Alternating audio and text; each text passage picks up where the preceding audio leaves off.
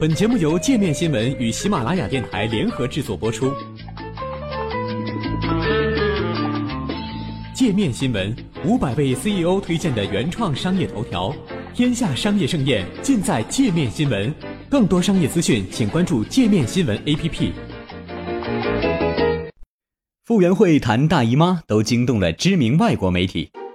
在八月十四日的里约奥运会女子四乘一百米混合泳接力决赛上。中国队游出了三分五十五秒一八的成绩，排名第四，无缘奖牌。作为第一棒出场的洪荒少女傅园慧，比赛结束后痛苦地蹲在场边。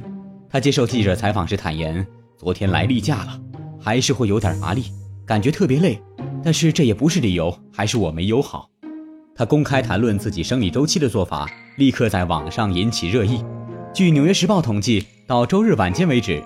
相关微博话题共引发近五十万次的搜索量，这一话题的热度还传到了主流外媒，包括《纽约时报》、BBC 新闻等在内的欧美主流媒体也争相报道。CNN 写道：“傅园慧是否会打破女性运动员对生理期问题的集体沉默呢？”英国网球运动员海瑟尔·沃特森在2015年1月接受采访时透露，之所以在澳网公开赛失利，是因为有女孩的事儿。当时，这位二十二岁运动员对生理期的评论就引发了全球讨论。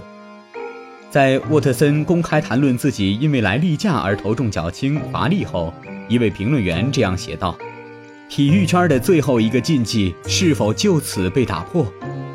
英国《独立报》说：“这只是傅园慧的一小步，但却是女性迈出的一大步，因为来例假不仅是体育禁忌，也是历来的传统忌讳。”传统要求女性遇到生理期不要声张，更不可以跟孩子说。更重要的是，傅园慧并不是在做一次强硬的女权主义宣言，她将生理期视为寻常但不能避免的不便。在她眼中，生理期只是增加了完成奥运使命的难度而已。傅园慧用寻常小女生讨论生理期的口吻谈论这件事，就像在地理课上跟最好的朋友借卫生棉条一样。你能想象到他们在说？地质构造学说本身就够无聊的，经期腹痛真让我想翘课。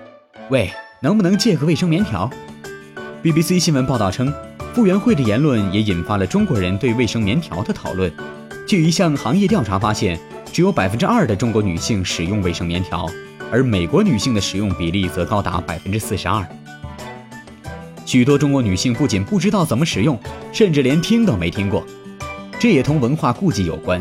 一些中国女性担心卫生棉条会破处，但早就有卫生专家指出，处女也可以使用卫生棉条。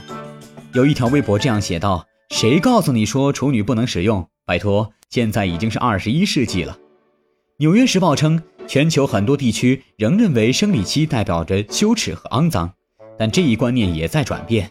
在美国，社交媒体上发起了很多创意标签运动。旨在通过网络的力量来改变人们谈论生理期时的羞涩与不适应。中国的安徽省也在今年二月出台新规，允许女性员工在出示医生假条后，可以因为生理期疼痛最多休息两天。但反对方认为这一规定可能导致用人单位歧视女性员工，甚至拒绝雇佣她们。有的女性员工因怕被男性同事批评，很可能会忍痛继续工作。英国《卫报》说。体育信息网站中国内幕创始人马特·德雷尔专门追踪中国的奥运征程。德雷尔认为，傅园慧的人气说明中国不再执迷于产生像机器人一样的奥运金牌选手。傅园慧现在的名气可能比任何中国的奥运金牌获得者都高。他进一步表示，中国人开始对奥运选手的人性化一面更感兴趣，而不再是认为只有取得金牌才等于为国争光。